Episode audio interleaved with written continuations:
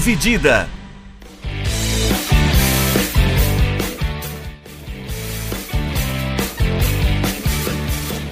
Olá, amigos do podcast Dividida, sejam bem-vindos e sejam bem-vindas a mais um episódio do nosso querido podcast. Eu sou o Guilherme Milani, dividindo a tela aqui comigo, Vinícius Bringel. E aí, Bringel, como é que tá? E aí, Milani, pessoal, belezinha? É, essa semana começa, né? A gente solta esse episódio geralmente no sábado, né? Então, hoje, 7 de abril, quinta-feira, no fim de semana, começa o Campeonato Brasileiro, a competição nacional mais importante do nosso calendário. É, acho que é uma das principais, né? Do, do calendário da América do Sul. Uh, e aí, a gente vai fazer de novo, igual a gente fez no, nosso, no ano passado, o nosso previewzinho, né? A nossa prévia, a gente na, na, mesma pegada que no ano passado, uh, dividiu em prateleiras os times, os 20 times da Série A, e demos uma organizadinha ali quem a gente acha que briga por título, quem briga por Libertadores, quem vai precisar tomar vergonha na cara para não ficar perdido no meio do nada, e os times que vão ali para brigar ali na zona da degola. Uh, alguma consideração, Bringel, sobre, sobre isso? Não? Não, acho que é, é como você falou, é o mesmo esquema que a gente fez no ano passado, né? Dividir tudo por, por prateleiras, né? Que eu acho que fica mais, mais simplificado, né? Não fica tanto falando, ah, esse é melhor do que aquele, ou esse é melhor do que outro, ou esse é o pior time. Eu acho que dá pra gente colocar tudo no mesmo bolo assim, porque como a gente conseguiu ver no ano passado, né? a gente previu bosta nenhuma, tudo, a boa parte das coisas a que a gente previu deu errado. Mas esse ano eu acho que está um pouco mais. Esperamos que esteja um pouco melhor na nossa previsão. É, a gente, por exemplo, previu que o Grêmio podia brigar lá em cima, né? O Grêmio podia brigar lá em cima e o Grêmio caiu, por exemplo.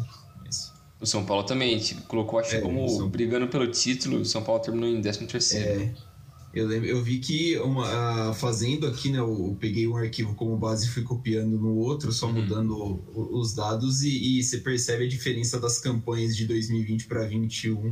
É. Teve uns. O Inter, rapaz do céu, o Inter foi bizarríssimo. Vergonhoso, né? E o Flamengo, se muito não me engano, fez a mesma campanha nos dois anos. Só que um ano ele foi campeão, em 2020 e em 2021 ele foi vice, com a boa distância para o Galo.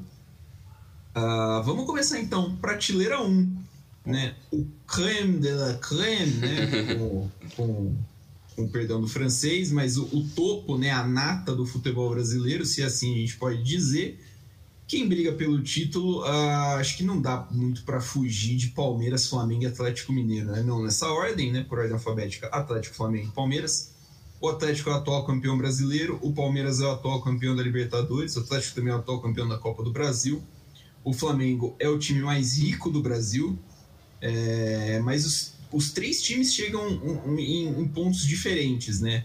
O Palmeiras do Abel Ferreira talvez seja o melhor Palmeiras do Abel Ferreira, o que é uma maluquice. Sim. Pense, se você pensar que nos últimos, sei lá, 15 meses o cara trouxe duas Libertadores para casa, né? E quatro, cinco títulos, não estou lembrando agora. É, talvez essa seja a melhor versão do, do, do time dele o Mohamed está pegando ainda a, a, as rédeas ali do, do, do, ótimo elenco do Atlético Mineiro, que ainda deu uma melhorada, né? O, o Galo trouxe, por exemplo, o Ademir, que é muito bom jogador para compor elenco.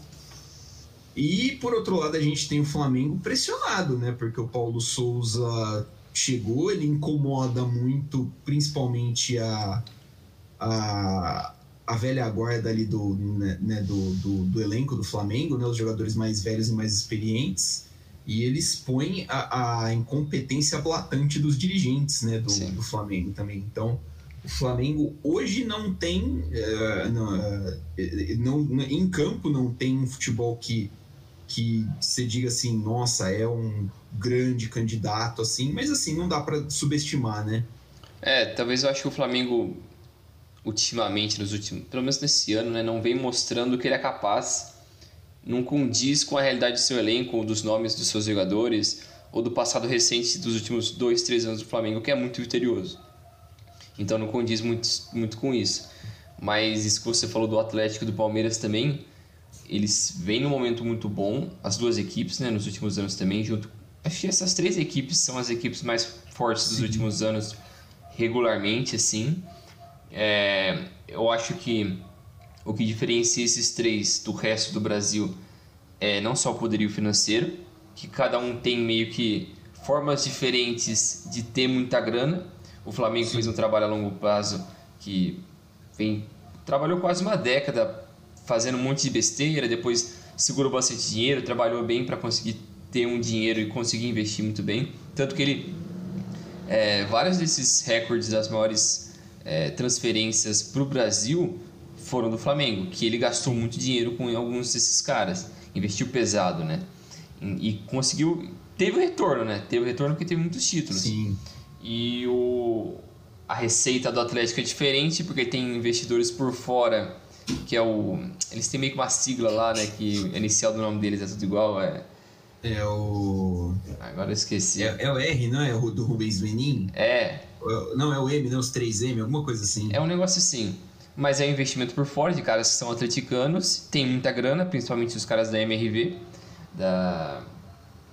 E eles. Da Isso, da construtora.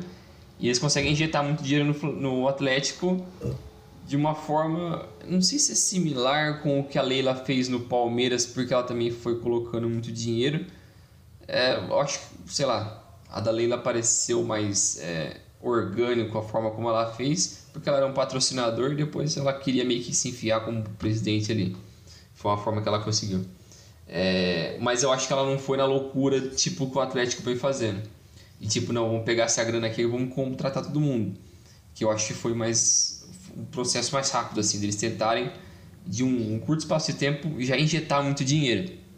Eu acho que da Leila foi um processo um pouco mais longo no Palmeiras, é, mas é, também eu acho que é, é diferente, tipo, o nível de profundidade de elenco que essas três equipes têm é muito diferente do resto do Brasil.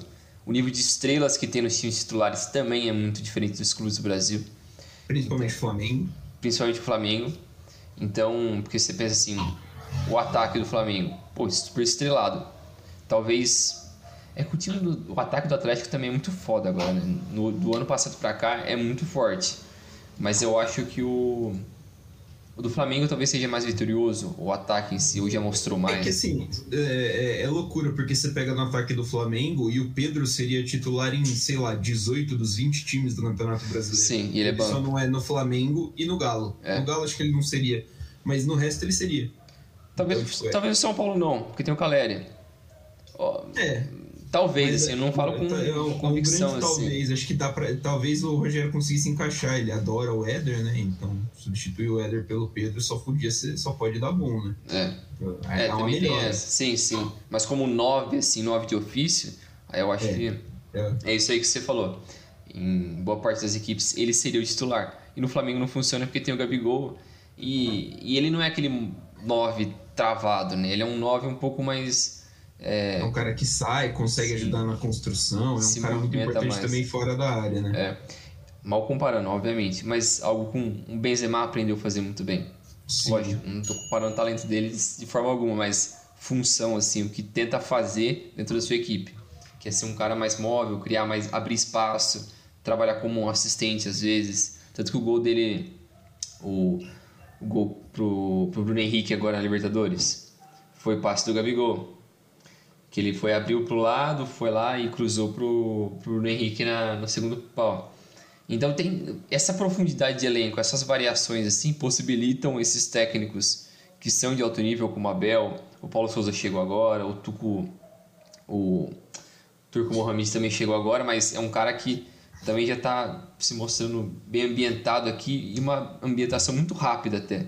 Sim. Mais do que geralmente acontece. Geralmente esses caras levam um tempo, apanham bastante, é, tentam inventar coisa demais e acaba dando errado. Tanto que o pessoal acaba cobrando muito eles e acaba sendo dispensado em meses. Porque os caras tent, é, tentam demais é, implementar um sistema deles e não tentam acho, entender muito bem como funciona a cultura do futebol brasileiro. Aí tem esse clash né, de de, de, cultura e de visão que eu acho que acaba atrapalhando que outros técnicos muito bons que já passaram pela, pelo Brasil tiveram problemas como esse. Acho que o Gareca foi um pouco assim, O Osório também É, o- foi um pouco assim. Acho que a- a- o do Gareca, o principal elenco que deram na mão dele era tenebroso de ruim, né? É, o, o elenco era uma bosta, mas mesmo assim, eu acho que também teve um pouco desse choque de cultura, assim. Sim. Não deram muito espaço pra ele. E quem tá sofrendo com isso hoje é o Vitor Pereira, né? É, o Vitor Pereira. Corinthians. Então é, é um pouco complicado. Acho que o Paulo Souza também tentou de, tá tentando É. demais implementar esses ideais dele. E aí tem os- a sombra, o fantasma do Jorge Jesus, que vai sempre assombrar esse Flamengo pelos próximos, sei lá, 10 anos. Enquanto, sei lá, ele, Cara, ele não esqueceu o aposentar, sei lá. É, não, acho que não, não, não vai ter. O flamenguista vai, vai ficar com, com o 19 do Jesus ali na, na cabeça pro resto da vida. É, É, e, e esse é o problema, né? Porque vai ficar. Qualquer, qualquer comparativo vai ser assim: você não é o Jorge Jesus, né? então, consequentemente, você é ruim. É, tipo, você não faz o que o Jorge Jesus faz, então você é horroroso. É. Talvez eu acho que era que mudar um pouquinho mais do que, do que tá mudando a base do time, né? Os jogadores e tal. Acho que talvez quando mudar um pouquinho mais a, a, a opinião mude, né? Porque você também tá viciado. Você olha assim, pô, o Diego Alves, o Diego, o Arão, né? O Gabigol, o Bruno Henrique, o Rascaeta, toda essa galera jogou muita bola, então, tipo, dá pra fazer eles jogarem bola. Mas aí quando você. O Diego Alves já vai embora, né? O Diego Sim. também já, já tá de saída.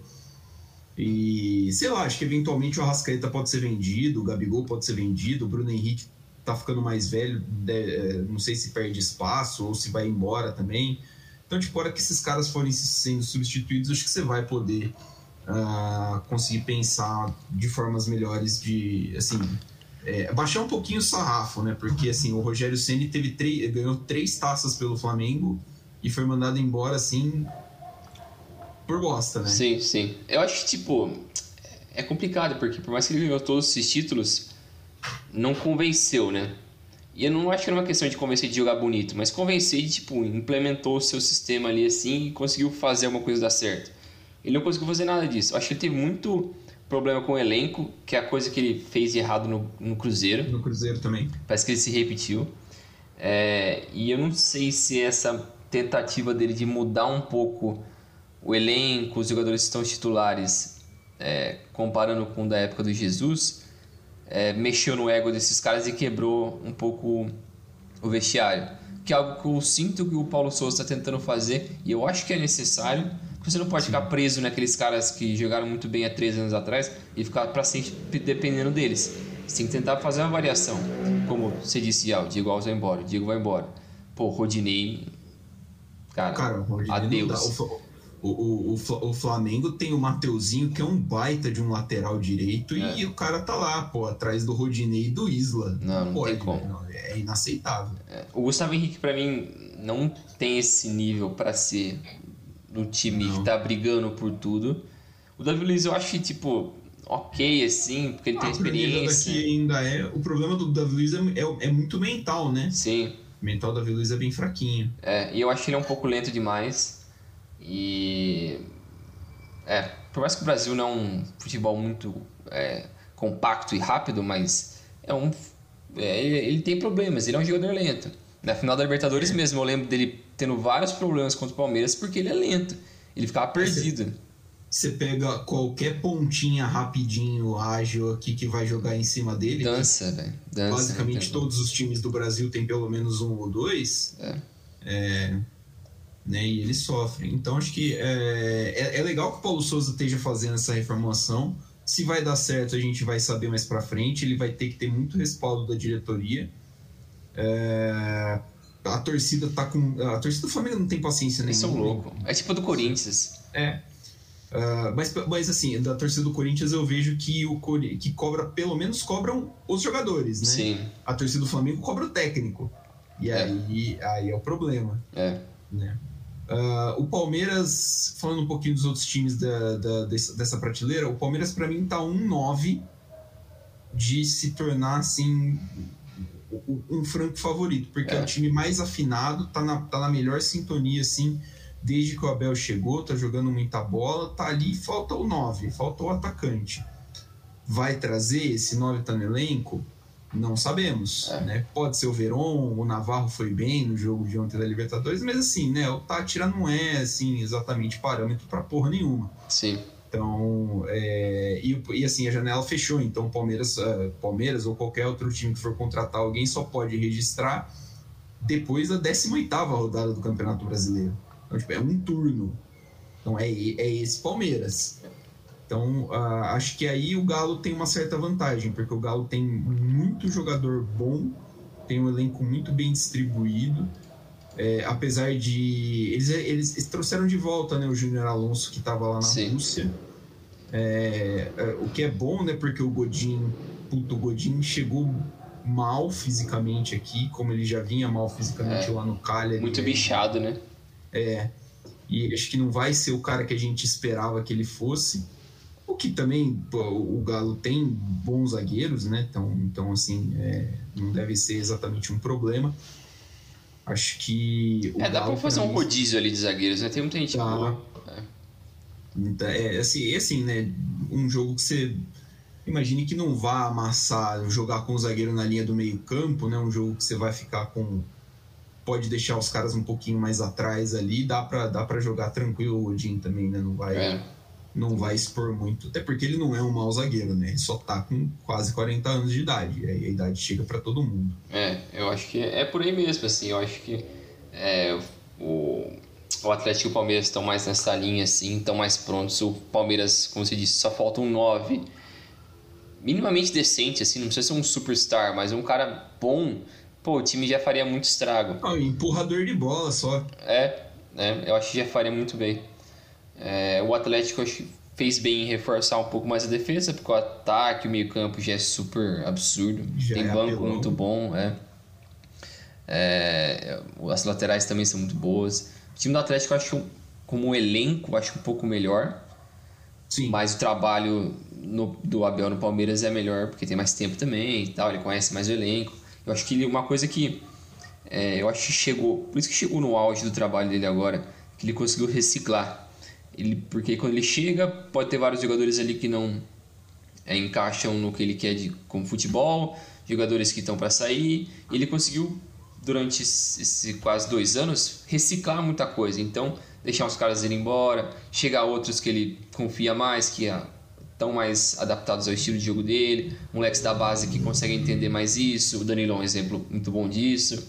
Então, eu acho que ele conseguiu já encaixando as peças ali com o seu tempo e, e agora tá muito bom. Mas a gente também não pode esquecer que, tipo, isso só conseguiu chegar nesse pico agora porque passou por várias turbulências que, na minha visão, não era merecido, mas o torcedor é assim e ele o levou torcedor. um tempo a se acostumar que o trabalho tinha um processo ali assim. Sim. Tanto que o time às vezes não ganhava por 3, 4 jogos, o nego já ficava puto querendo matar o cara. O que não fazia é. o menor sentido, mas Ainda bem que não deu nada, né?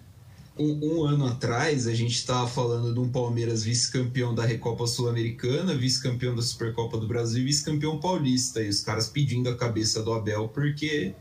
É. Né, onde já se viu.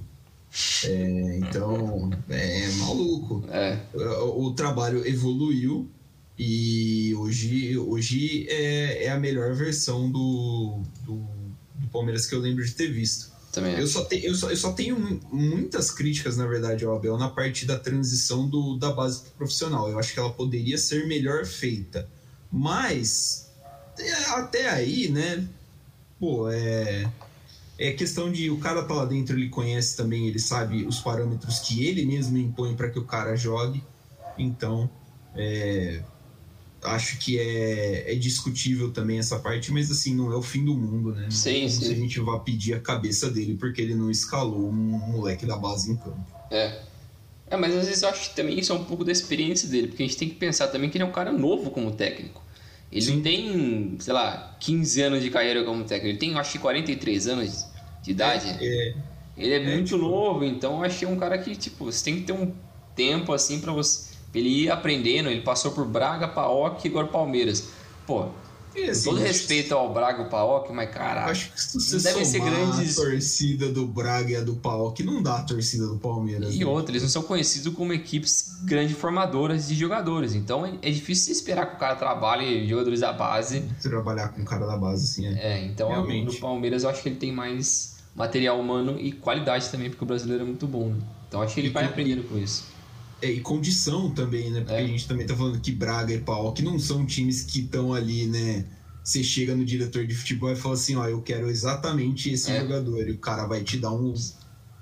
Né, o cara não te oferece um cardápio de jogador ali. Sim, é isso aí.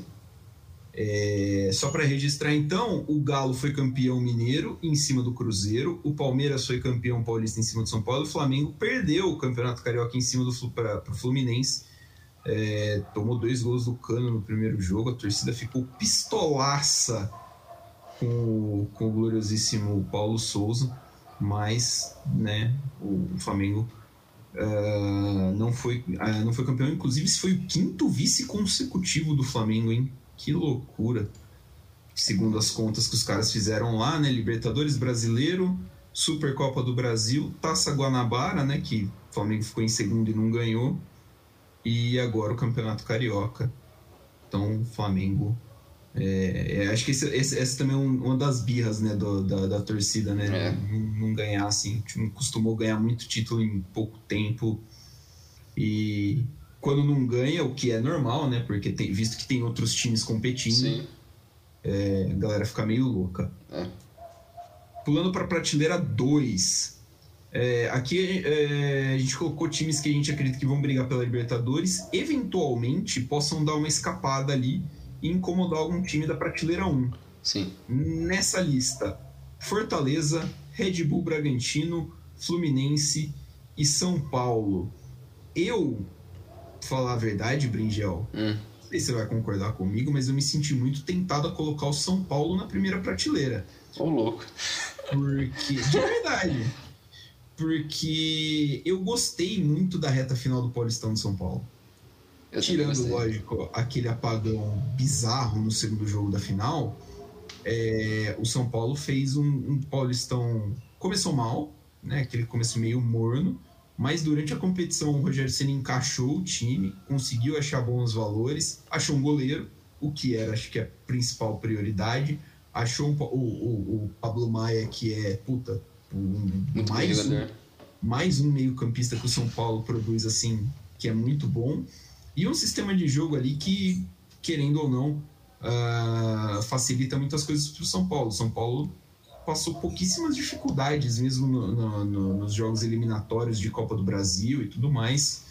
Uh, então, é, eu pensei, eu, o que, não, o que eu, eu, não coloquei, porque assim, entra naquela questão do, do elenco, que aí o elenco do São Paulo no cobertor é meio curto, né? Porque a, a parte dos reservas ali tem muito jogador da base, uma galera mais sem muita experiência que pode não, uh, não responder à altura se precisar chamar, né? E aí e também tem aquela coisa, né? É muito começo de trabalho ainda do Rogério. Sim.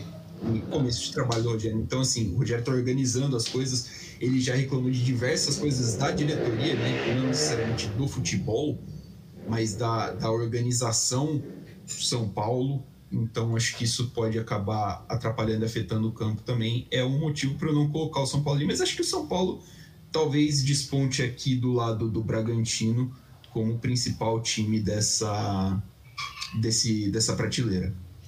É, eu, eu acho que, tipo assim, todas essas equipes, como você falou, têm potencial, assim, o ceiling deles, o, o teto que eles podem alcançar desses quatro. Eu acho que é isso mesmo que você disse antes, que eles podem incomodar bem as equipes de cima, mas é, talvez o São Paulo tenha um pouco mais potencial pelos nomes do elenco, porque tem alguns caras já que tem um tipo o ataque Luciano Caleri, tem no banco Rigoni, é, tem o Marquinhos que é um jovem muito bom. Então o ataque é, é um dos melhores ataques do Brasil, tirando os três a. Não sei se. O Flamengo e o Atlético são muito bons, mas tirando esses dois, eu não sei se tem outros ataques melhores do que esse. Mas o meio-campo, como você disse, tem muitos jovens, é, a defesa é, melhorou bastante do ano passado, do fim do ano passado pelo menos, né? Porque o Volpe é muito chama gol, as laterais eram um problema absurdo, porque o Reinaldo já é um cara que tá na decadência, o Wellington tá muito bem, foi muito mal no segundo jogo do, do final Paulista, foi muito mal, mas ele é super jovem, não adianta também querer crucificar o cara. É, o Rafinha chegou muito bem, mas com um cara veterano já tá bem. É, eu acho que tem um potencial ali, similar com a forma como o Fortaleza, o Bragantino e o Fluminense, assim, todos têm as suas qualidades, eu acho que podem alcançar grandes coisas é, ao fim do ano. Qualquer um deles eu veria tranquilamente na Libertadores da próxima temporada. Mas eu acho que a principal mudança do São Paulo do fim do ano passado para cá, que o Rogério chegou em setembro, outubro do ano passado. Acho que é outubro, uh, 13 de outubro. É, então eu acho que ele teve muita dificuldade de do elenco comprar a ideia dele. E eu acho que eles conseguiram comprar a ideia dele com o passar desse paulista. E eu acho que também eles estavam muito o elenco muito preso na ideia do Crespo, que foi vitorioso no, no primeiro semestre do ano passado, que era três zagueiros, o 3-5-2, né? Que tinha dado Sim. muito certo. E o Rogério não queria usar isso, mas o elenco estava meio que, entre aspas, moldado para funcionar nesse sistema, que tinha dado certo. É, mas o Rogério gosta mais de um 4-3-3, um 4-4-2, assim, ele faz meio que uma variação ao longo do jogo. É, e eu achei a chegada do Caleri ajudou muito, porque o São Paulo precisava de um 9 decente, e ele é um dos melhores do Brasil aqui, joga fácil. O Pablo não tinha como, mas a molecada salva muito o São Paulo. Então eu acho que isso, se não vender todo mundo desses moleques, né, eu acho que já é bom. E, a, é. e o banco, eu acho que é, como você falou, é meio raso assim. Tem uns caras mais experientes, uma molecada. É, não sei. Eu acho que, sei lá, eu vejo esse time do São Paulo indo para sexto, sétimo brasileiro. É, e o, o Banco do São Paulo, puxando aqui da, da cabeça da, do jogo da final agora do Paulista, saíram o Nicão, saiu o Patrick. Tem Miranda. É, o Miranda, o Rigoni não jogou, é, assim, jogador de qualidade que, assim, né, de, tem que ver como é que o Nicão entra, como é que o Patrick entra, o Patrick tá roliço, hein? Nossa, entra desse tamanho esses dois. Rapaz, ele é muito bom jogador e ele nunca foi magro, né, assim, ele, o biotipo, mesmo no Inter ele já era mais parrudo, é. mais forte, assim, mas caraca, parece que ele tá... Ele tá gostando da, tá, tá da vida em São Paulo. Tá experimentando absolutamente todos os restaurantes da capital paulista. É, enfim, mas é, é um, um, cara bom de bola para quando você precisa de um cara, de um cara mais cascudo para o jogo. Inclusive, não entendi por que, que o Rogério Ceni não optou por um time um pouco mais cascudo para o jogo da volta, né? Acho que seria mais decente. Mas enfim, é outra história. É, falando um pouquinho dos outros times, o Bragantino tem o técnico há mais tempo no mesmo time da primeira divisão, que é o Maurício Barbieri. É, trabalhaço e assim é a, é a cartilha Red Bull, né? Sim. Que é o que aconteceu na Áustria, é o que acontece na Alemanha, que é o, o, a metodologia. Encontraram um técnico no, no, no Barbieri que segue muito bem isso e consegue tirar muito desse time, que tem promessas muito boas, assim, promessas, né? Alguns caras já são realidade, o Arthur já é realidade, né? Ele tá com 25. É.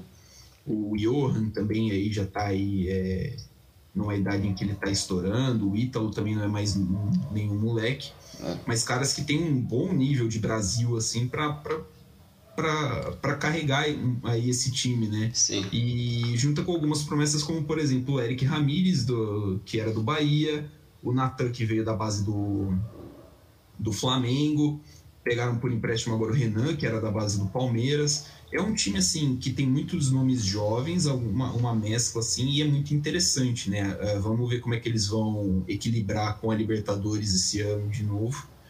Mas o entendimento é que é um, um caminho natural assim pro, pro, pro Bragantino ser competitivo no, no, no calendário brasileiro. Uh, Fortaleza tem o, o Voivoda no, no comando, é, o Voivoda chegou no, no, começo do ano passado, né? Acho que antes do brasileiro do ano passado ele chegou e mudou assim a cara do time. O, Fortaleza é um time muito agressivo, um time muito gostoso de se ver jogar. Campeão da Copa do Nordeste de novo. Então, assim, é outro time que não tem ninguém brilhante, né? O, o tanto que o meia pensante do time ali, o cara mesmo ali do meio campo do time é o Lucas Lima que é contestado por, sei lá, né? Por Deus, como eu fiz esse cara? O que, que eu fiz? O que, que eu gastei é, meu tempo com esse cara aqui? O, o, Lucas Lima é aquela, né? Ele é contestado por 19 torcidas, né? Do, do futebol brasileiro. Mas ele tá bem lá, né? A loucura é isso. Então, assim, é, o Fortaleza a, apostando também muito mais no conjunto do que no talento individual é um time muito perigoso. E para mim, o que vem a ser até meio que uma surpresa, o Fluminense e o Asilo, que ele montou. Isso que eu ia falar. Né? É... Com o Abel Braga, é, dá resultado. O time não joga bonito, não, não dá para falar, nossa, é um é lindo de assistir o, o, Fluminense. Não é, mas é um time efetivo, um time que perdeu três jogos no ano. Então, três ou dois, acho. Três. Num, três jogos no ano. É, assim, caiu fora da Libertadores, mas é, é coisa que acontece eventualmente, então é, é, bom, é uma boa surpresa até esse Fluminense é, num nível competitivo muito alto, até porque o Abel Braga sempre, foi, é, sempre pegaram muito no pé do Abel Braga, né? É, ele teve trabalhos ruins, é claro, mas assim, o Abel Braga é um dos grandes treinadores da história do futebol brasileiro nos últimos anos, então assim, é, é bom ver ele fazendo um trabalho legal desse é, no comando do Fluminense, que não tem também, assim, a gente falou que é um time é um asilo, porque os caras trouxeram Felipe Melo, os caras trouxeram o Germancano, os caras trouxeram o Ian Bigode, todos esses caras têm mais de 34 anos. Sim. Então, assim, é, puta, é puxado, né? Você, você precisa de energia e no meio do campo você tem o Ganso, que joga muita bola. O Ganso tá jogando bem, cara, mas ele não corre, né? Então, assim, é, são meio que escolhas. Eu acho é... que, cara, inacreditável. Mas esse time do, do Fluminense, eu acho que é, é a maior surpresa desses principais equipes, assim. É o Lakers que deu certo. É basicamente isso, o Lakers está fora do playoff. Mas é, é bizarro, mano, porque, tipo assim, se você contasse para alguém há dois anos atrás que um time desse ia ser formado e o Abel ia ser o técnico desse, você ia falar, mano, esse time ia brigar para ser rebaixado. Porque é ganhar uma final do Flamengo, né? Então, Por isso que é o pior. Porque é muita galera velha. Cara, Felipe Melo, Fred, o Fábio, o goleiro, o, Fábio, mano, o David Braz. Mano, é inacreditável. Por mais que eles trouxeram alguns caras um pouco mais jovens, como o Natan, que veio do Atlético Mineiro, que é bom jogador. O Cano também é bom jogador. É, mas o Cano também não é nenhum menino, né? É, também, acho que ele tem quantos anos? Deixa eu ver aqui. O Cano tem mais de 30 já. 34, ele é velho. É. Veio o Cristiano do, do Sheriff, da, da Moldávia. da Moldávia, que é o time que surpreendeu o Real Madrid na Champions passada. Então, beleza, eles trouxeram os nomes. É, tem alguns caras um pouco mais jovens ali, mas é, é extremamente surpreendente. Tem o William também que veio, né? O William Bigode. O William Bigode. Então é, é muito surpreendente, principalmente pela forma como esse, time, como esse time subiu de nível muito rápido. Muito rápido. E tanto que eu acho que é. Por isso que eu fico com o pé atrás em relação ao time do Fluminense, porque o Carioca não é parâmetro para nada. É, tem isso. Então, se você pensa que esse time conseguiu atingir um nível muito alto, nessa velocidade, com esses jogadores, isso me diz muito que não vai dar muito certo a longo prazo. Posso estar errado, posso estar errado. Mas é aquele time que vai surpreender alguns, alguns jogos, vai dar aquele upset ali em algumas partidas contra times grandes ou times fortes. Mas ser consistente eu acho que é muito improvável. Então, eu acho que dessa prateleira aqui assim, dessa segunda prateleira, dessas quatro equipes, eu acho que é a com maior potencial de dar errado ou de não subir de, de prateleira, eu acho que é o Fluminense. Mas ainda talvez... assim, é uma equipe melhor do que as outras três que a gente vai falar depois. Talvez, talvez de não corresponder às expectativas, né? Sim, sim. Mas expectativas é. foram criadas muito é. rapidamente. É. é. Faz bastante sentido você falou do, da, da, forma que o time é, conseguiu chegar num nível alto muito rápido, né? É. Mas vale lembrar também que o Fluminense, a base do Fluminense é impressionante como revela bem, né? É. Vendeu o Kaique agora também pro City, né? Vendeu o Kaique, tem o Luiz Henrique que está indo embora também agora no meio do ano. O, tem um menino aqui, o André Volante, é tranquilamente um dos melhores meio-campistas do país, ele tem, sei lá, 20 anos. Não é o André Balada? Não é o André Balada. Tava vendo outro. Uh, não lembro quando que foi que eu tava vendo a escalação do, do Fluminense. Eu olhei assim, fui apertando no Sofá Score pra ver quem que era, e tipo, tinha uns 4 ou 5 moleques 2002 É. em campo. E eu fiquei meio em choque, assim, porque, ah, pô, 2002 é 20 anos atrás, mas você ter, tipo, 4, 5 moleques de 20 anos começando num time jogando bola, assim, né? Tipo, é. É, mas É a- interessante. o Fluminense tem a melhor base do Rio já.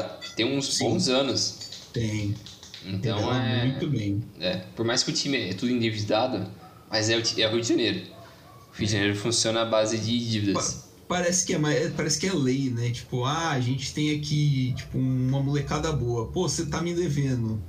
Não tô te devendo o quê? Tá me devendo. E aí, tipo, Não importa. você tem que vender a molecada pra, pra acabar né, pagando essas dívidas. Então é, É. é isso aí.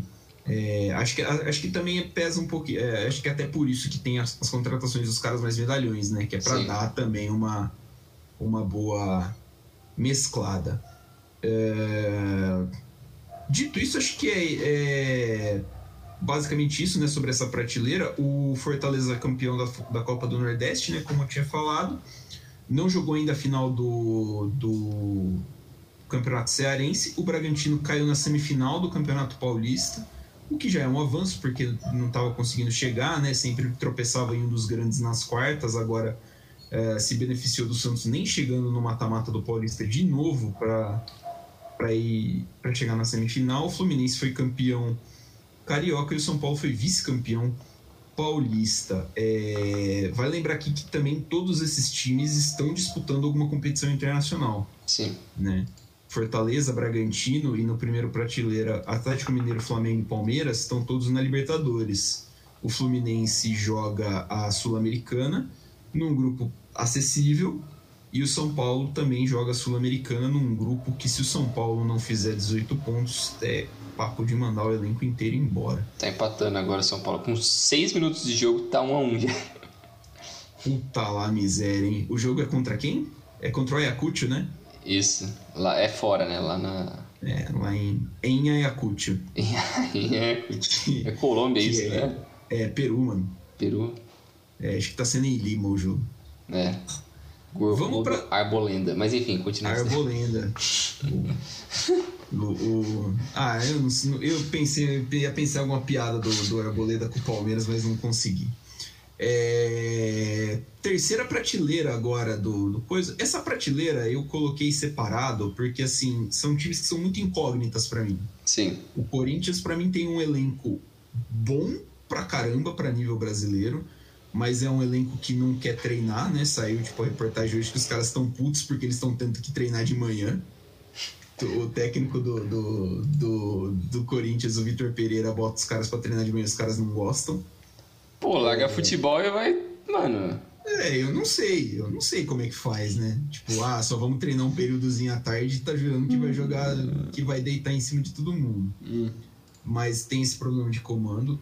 O Atlético Paranaense é um time que pode engrossar jogos grandes, mas é um time que oscila demais. Fez uma partida tenebrosa contra o Caracas é, terça-feira pela Libertadores. É, e o técnico do time é o Alberto Valentim, então só isso daí já é um ponto de interrogação grande. E o outro time é o Botafogo, que, cara, o que, que é esse Botafogo? Porque assim, não é o time do Carioca, porque vai ser outro time, e os caras falam abertamente, falam assim, beleza, o time do Carioca é esse, a gente analisou e tudo, mas a gente vai trazer basicamente outro time pro Campeonato Brasileiro. E aí, fica aí. Vai trazer o processo do, do o técnico é o Luiz Castro, né? E, e como é que tá essa, essa transição pro comando dele, porque a torcida do Botafogo já não aguentava mais o futebolzinho que o Lúcio Flávio apresentava como treinador. Tem nomes interessantes, caras que se destacaram no Campeonato Carioca, mas caras também de nome muito bom Do brasileiro do ano passado, né? Do Sim. Série B. da Série B. É, e com um aporte, um aporte financeiro e investimentos para trazer uns caras de um nível da hora, é, o Corinthians, em, é, se tudo se encaixar, se os jogadores quiserem treinar e o técnico quiser e o técnico conseguir implantar metodologia, é time para mim de primeira prateleira. O Botafogo, para mim, é um time de segunda prateleira ainda, mas com um potencial interessantíssimo. Talvez até para incomodar mais que o Fluminense, por ser mais jovem e talvez por ter. É... Ah, não sei, né, cara, mas assim, tipo. Uh... Talvez um, poder se impor mais fisicamente do que o Fluminense talvez possa fazer em jogos que, que vão precisar. Né? Então. É, eu acho que, tipo assim, é basicamente isso que você falou. O Botafogo, a gente não tem muito uma amostragem recente do que eles podem ser, porque o Luiz Castro acabou de chegar. E também, sinceramente, a gente não conhece muito bem ele como técnico. Exatamente. Então não dá para ter muita noção do que ele quer fazer e tal, o estilo de jogo dele, as ideias dele. Não tem como ter muito parâmetro. Mas é como você falou, se você pensar se todo esse planejamento do Botafogo nos últimos meses, com a chegada do investimento da SAF, os nomes que eles trouxeram, a forma como eles vêm trabalhando também, que eu, eu gostei bastante de trazer, de fazer aquela. É, é, meio que fazer um link, né? Com as outras equipes, com o mesmo dono do Crystal Palace, né?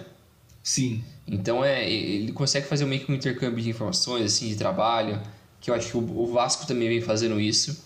É, então é muito interessante. Isso como uma das, das maiores vantagens, eu acho, da SAF é conseguir trabalhar com outras equipes, outras metodologias dentro do mesmo ecossistema, como o City também tem, que várias equipes conseguem meio que trocando informações ali assim.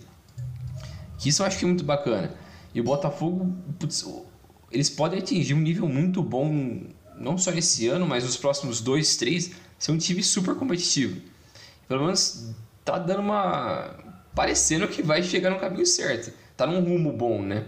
Sim. Eu acho que é, é positivo pra caramba pra um time que só fez merda nos últimos, sei lá, 25 anos. Olha. Desde o brasileiro que eles foram campeão. É.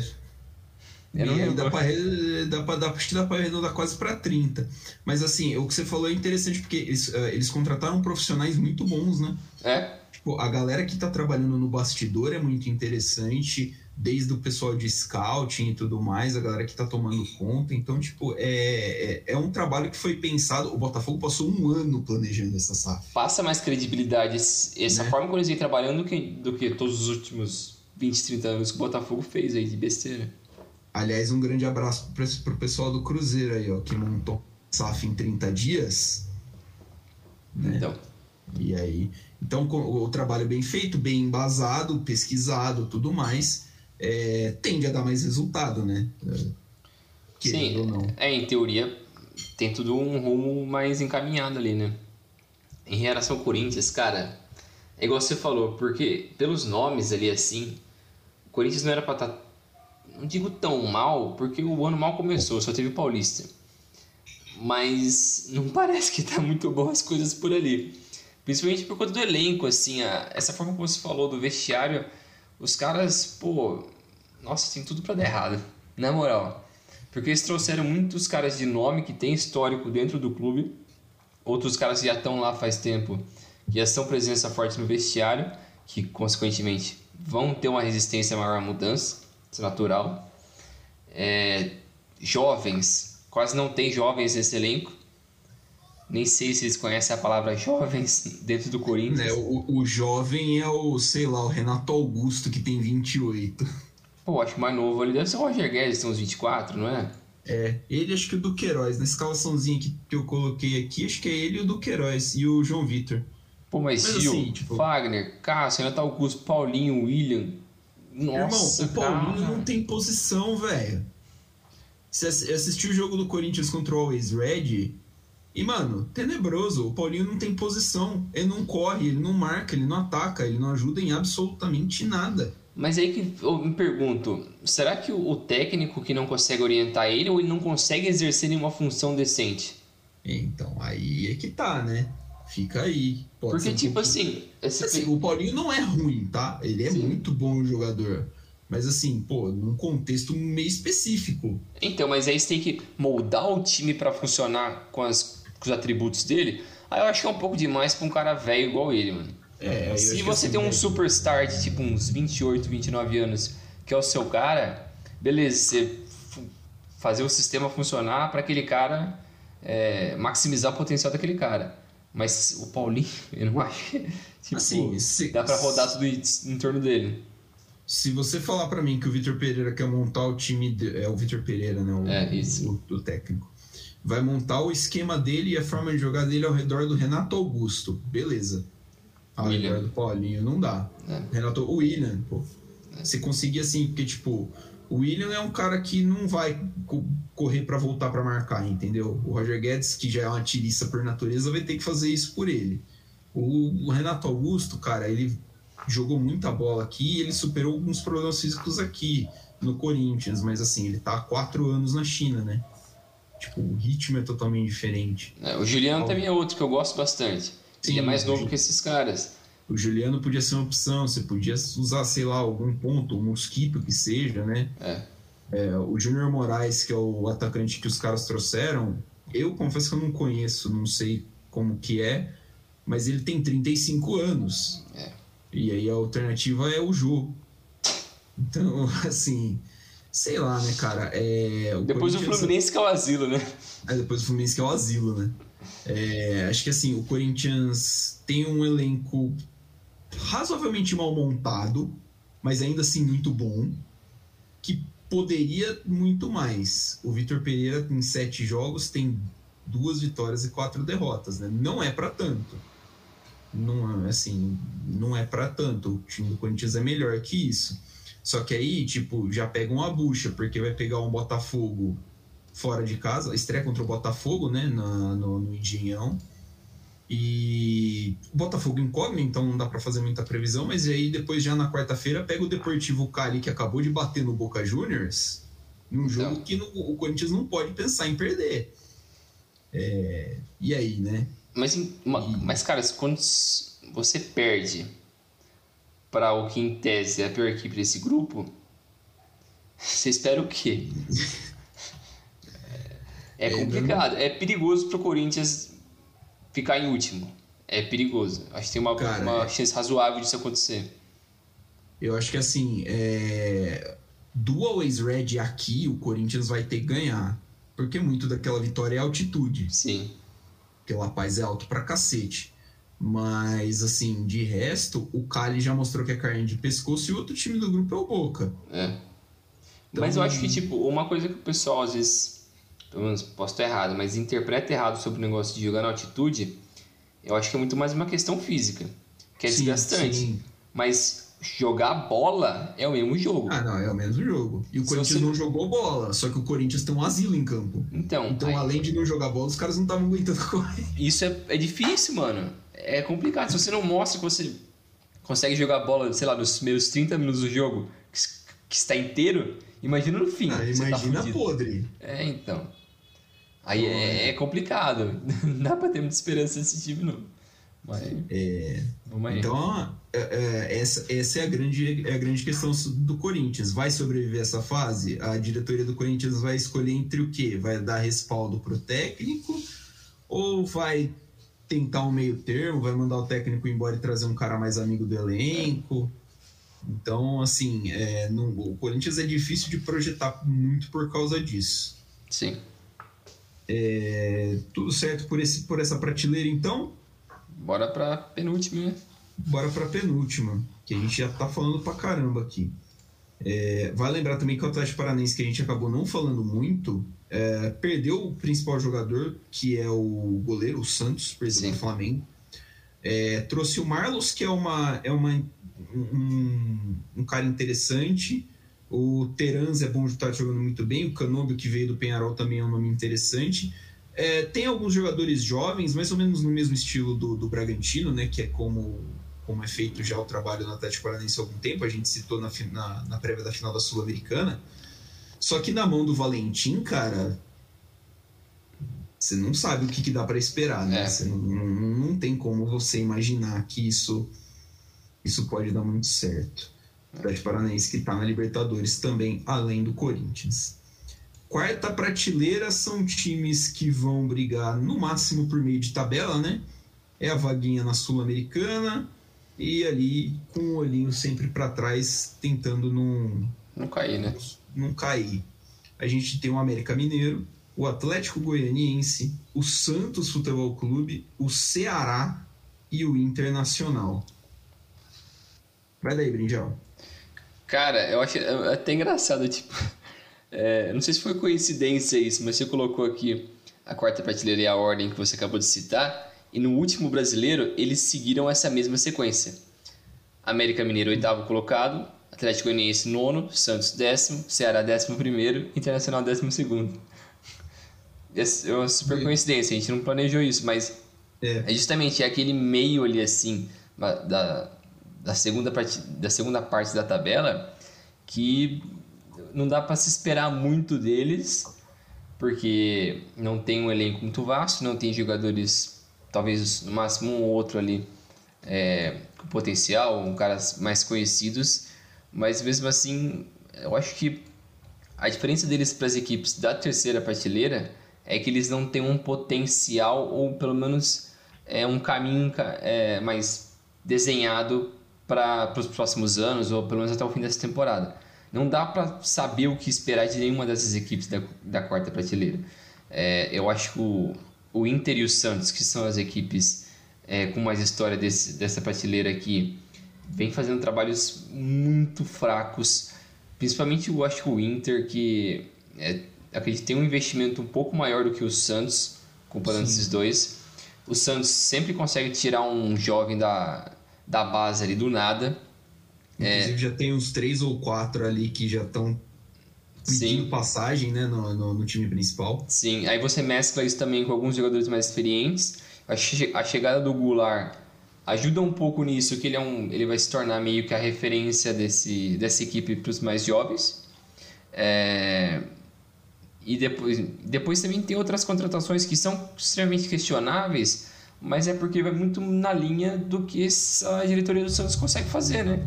porque é super limitado financeiramente, deve até pro Pelé, então não tem muito para onde correr assim. Ou você reza para a base aparecer algum cara e tor torcer pro Fabian Bustos, que é o técnico argentino que chegou é, nesse ano, conseguir fazer algum milagre. E, e, essa basicamente parece ser a receita do Santos, do Santos nos últimos Cinco, nove anos. anos. É, por aí. Eu acho que é basicamente acho desde que, é que o Neymar foi embora, basicamente desde que aquela geração do Neymar, Ganso ali, aquela, aquela galera foi embora, é, o Santos parece que está sempre tentando viver nas custas de, de uma geração boa da base e com alguns dois ou três caras ali mais experientes. É, e, e obviamente isso às vezes pode dar certo, como deu na no ano dois anos atrás quando foram vice-campeões, né? né? É é quando foram vice-campeões com o Sampaoli. Depois, na temporada seguinte, foi vice da Libertadores com o Cuca. Então, são lapsos ali de bons momentos, mas não tem uma regularidade é, como nenhuma dessas equipes dessa prateleira tem. O próprio Internacional, que, que havia sido rebaixado recentemente e voltou, mas é, com muitos problemas, é, troca de técnicos, é, parece que nunca dá para saber o caminho a proposta que eles querem para tocar o futebol. É, e a própria escalação deles, é, o time é bem fraco, o time é bem fraco mesmo. É, tem alguns nomes como, que são bons, como o Edenilson, o Tyson, o Wesley Moraes, que veio da, da Europa agora. Eu gosto do Bustos, o lateral. Bustos, cara, o mercado putz, é, é, complicado. Acho que ele já foi um bom jogador, mas ele é um veterano. É um, mas o, talvez o Inter não conseguisse algo muito melhor do que isso. É... Será que jogar com a menos não é melhor do que jogar com o mercado? A gente tem que avaliar essa possibilidade também, porque não dá, cara, ele é muito ruim. É, é, é complicado. Aí, tipo, você tem outras três equipes aqui, como o Ceará, o Atlético Mineiro e o Atlético Goianiense. Que eu, América, eu gost... Mineiro. O América Mineiro. Que eu gostei muito da, da campanha do América no ano passado, que foi muito surpreendente. Eu acho que a gente não esperava que eles fossem tão bem assim. Mostrou uma evolução muito boa. É, que eles ficaram em oitavo no brasileiro foram para a Libertadores. É uma surpresa, eu acho muito bacana pela história do, do América Mineiro. É um time que vem crescendo muito bem nos últimos anos, na última década principalmente. Por mais que era aquele time gangorra, né? Que subia descia, subia descia da hora da Série B para A. Mas é um time que tem alguns nomes mais experientes, é, conta com alguns meio que refúgio de equipes grandes, mas conseguiu fazer um bom trabalho. Então, é, acho que é uma boa surpresa. E tem tudo para. Putz, acho que se eles conseguirem chegar próximo da campanha que eles fizeram no ano passado, já é uma vitória incrível. E se eles passarem de fase na Libertadores, que eu acho que é quase impossível, porque o grupo deles é muito difícil. O grupo deles tem o, o Del Valle, o Tolima e o Atlético Mineiro. Então, putz, o Del Valle já é uma equipe difícil e o Atlético nem se fala. Então, é um grupo complicadíssimo para o América, mas é uma história muito bonita. Eu acho que eles têm que aproveitar essa temporada, aproveitar, fazer o que der e, e lembrar bastante desse momento que talvez no futuro próximo seja difícil de acontecer de novo. É, é, eu acho que o principal dessa, desse grupo aqui são times, uh, todos eles estão jogando competições internacionais, né? Competições sul-americanas. É, com exceção do Santos e do Inter, que já estão mais habituados, né, historicamente, a isso. É, e aí o Santos deveria ter, mas o Inter tem um orçamento que pode, é, que, que já é pensado uh, com isso. Atlético Goianiense, América, o Ceará, não, não tem assim um orçamento que você possa simplesmente falar assim, a gente vai precisar de reforços assim, assim, assim, a gente vai é. montar um elenco para ir equiparando as duas competições. É. Então, a ver como, vão ser, como vai ser tratado né, esse, esse calendário que vai ficar apertado, porque daqui, acho que só o Inter já foi eliminado da Copa do Brasil. Isso. Então, são mais, são três competições para essa segunda parte de temporada para essas, essas equipes, então é, é, é, complicado. O América perdeu já do Del Valle em casa, é, você tinha falado né, que é um, é um grupo muito difícil. O América perdeu do Del Valle em casa e o Tolima deu muita canseira para o Atlético Mineiro jogando na Colômbia. Então, assim, é um, é um grupo muito pesado mesmo para o América, né? O Atlético deve passar com mais tranquilidade, mas assim, o América é, imagino que não passe para a próxima fase, não. A questão do Santos é cara, o presidente do Santos está pagando dívida até não, até não aguentar mais. Tipo, você vê, ah, o presidente tá, pagou dívida com tal coisa, o presidente acertou isso aqui com tal coisa. O Santos estava com transfer ban até outro dia. Né? Então, tipo, o presidente está. Todo o dinheiro que entra, o presidente vai pagando dívida, então, assim. É, é o que você falou, sobra você ter que rezar para a base aparecer, cara. E aí é, é, é complicado. Eu, eu não sei se o Santos já foi atrás de SAF ou se tem alguma ideia mas eu acho que seria uma prioridade, deveria ser uma prioridade para eles, né? É, a, ver se tem, assim, precisa ver se tem, vai ter, uh, como é que seria os, o molde do investidor, como é que seria feito, é. né? Porque eu vi hoje que eles, parece que eles acertaram com a W Torre na reforma da, eu, não sei se é a construção de um novo estádio ou a reforma da Vila Belmiro.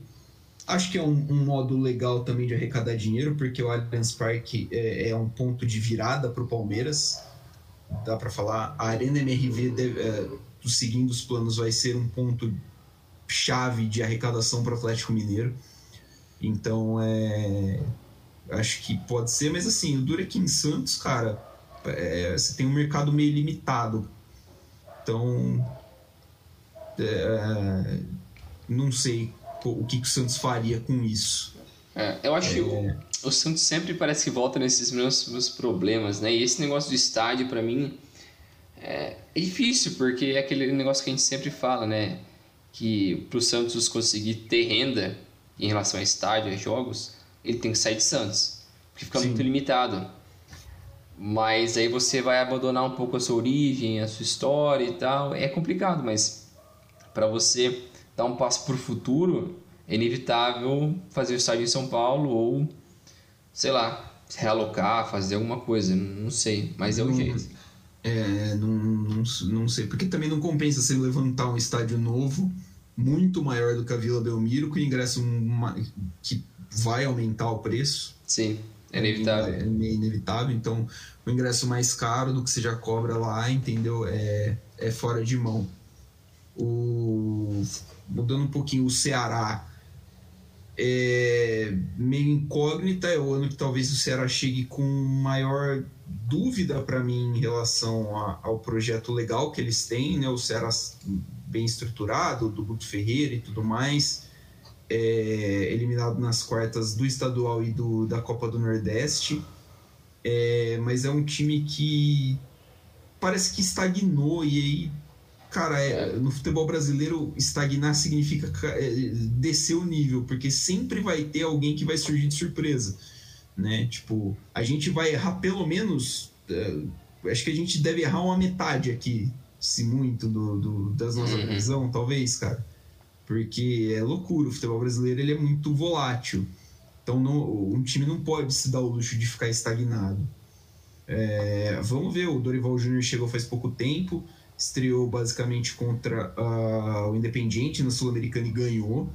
Então vamos ver como é que é o Ceará. A mesma coisa vale para o Atlético Goianiense. O time fez um trabalho legal no ano passado, mas trocou de técnico. É, não, não tem assim grandes jogadores, né? O artilheiro do time é o Shailon, que o Brinjel conhece muito bem e sente saudades. Ótimo. E, cara, sei lá.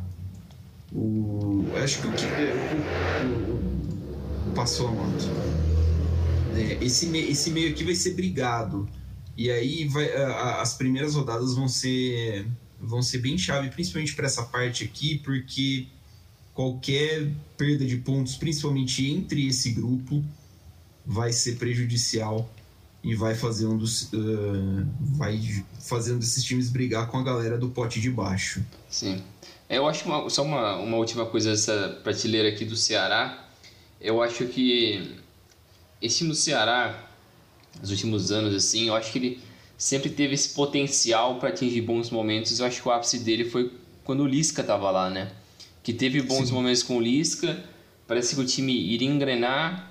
E, e, é um time muito similar com esse do Ceará de hoje, mas é, é difícil você acreditar que vai chegar um pouco mais longe. Tem alguns caras ali interessantes, eu não sei o quanto o Dorival pode mudar essa equipe, mas é um time interessante, assim. Eu acho que é, pode se sobressair dentro dessa prateleira, mas é, é muito incógnita, como qualquer uma dessas equipes aqui.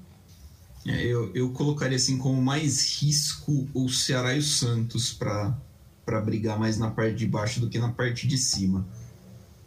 É, e aí, brigar na parte de baixo, a gente fala que vai brigar pela Série B, né, pela sobrevivência na Série A, para não visitar a Série B.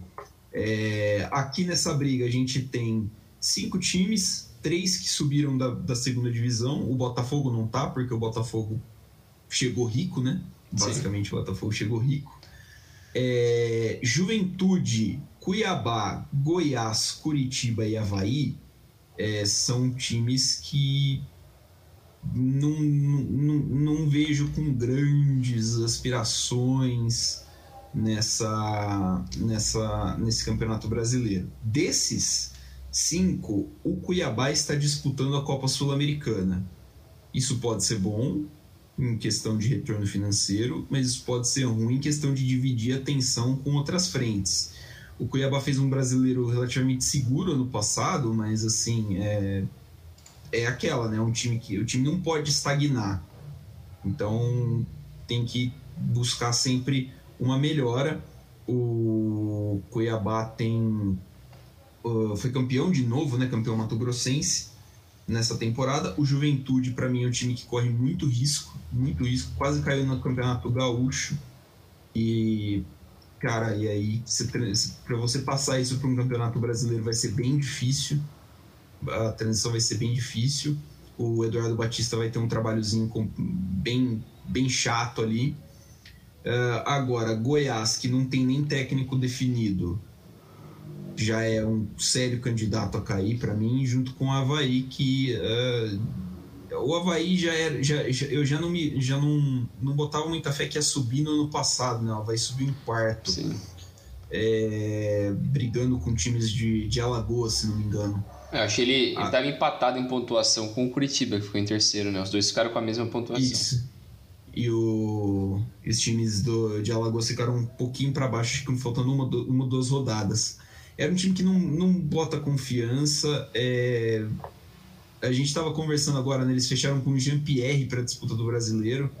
É, é, é, aquele caso do time que vai catando refúgio dali, refúgio daqui é. Assim como o Curitiba também vai fazer, né? Mas o Curitiba, o que pesa em favor do Curitiba é o time vem numa crescente boa, foi campeão paranaense agora, eliminou o Atlético Paranaense na semifinal e foi campeão paranaense em cima do Maringá. E o Gustavo Morínigo é, é um dos caras que está mais tempo no comando do, do, de time no Brasil também. O Morínigo chegou no começo de 2011 no Curitiba. Então é um ano de trabalho do mesmo treinador, o mesmo método. É, então, assim, acho que ele está atrás só do Abel Ferreira e do, e do Barbieri no, na primeira divisão. Ele chegou até antes do Voivoda. É, é, isso é bom isso é bom porque ajuda, principalmente numa hora de transição, a diferença financeira que existe entre Série A e Série B. A gente viu muitos times da Série B caindo para para times de divisões inferiores na Copa do Brasil, como a gente também viu alguns times de Série A. Então, assim, a, a diferença da B para A parece muitas vezes que é, é maior do que a diferença da B para C. Sim. Então, por isso que os times que sobem da Série B para a Série A costumam sofrer tanto. E aí, Bringel, o, o que, que dá pra gente esperar além de desespero desse, desse, último, desse último grupo?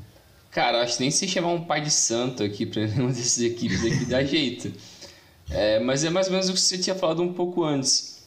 Que é um pouco da realidade dessas equipes, né? É buscar refúgio de outras equipes. É, e os que subiram da Série B para A tentar sobreviver e essa é a realidade dessas equipes. Não tem muito o que esperar, não tem muito o que fazer. Eles não têm a capacidade financeira de, não, a gente subiu da B para A, ou a gente quase caiu esse ano da A, mas a gente vai, próximo ano, a gente vai investir forte, vai trazer outros caras, a gente vai brigar lá em cima. Não é a realidade desses times. Por mais que alguns deles, como o Curitiba, o Goiás, são equipes um pouco mais tradicionais, mas mesmo assim, você não imagina o, o Curitiba enchendo o estádio todo jogo. É, realmente. É difícil e é a realidade dessas equipes. Não dá para esperar muito mais do que isso.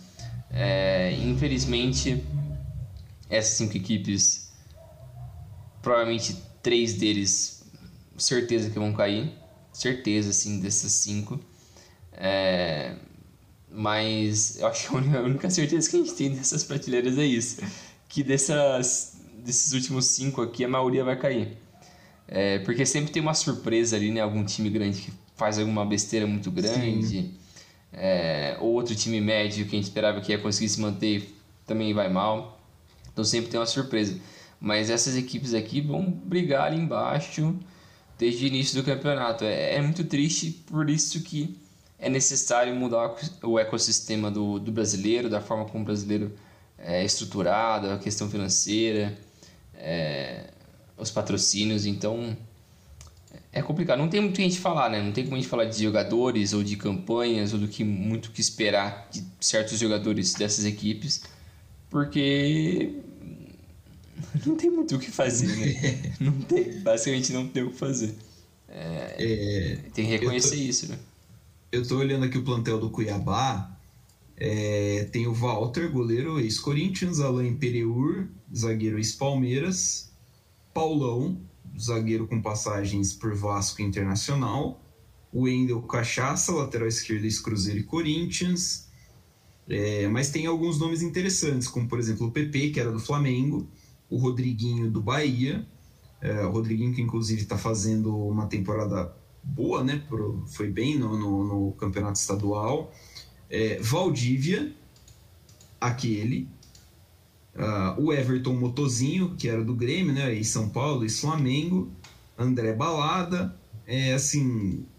É, é um nível é, fraco, né? É um, não é puta brilhante, né? É, é bem, é, você percebe que é bem limitado.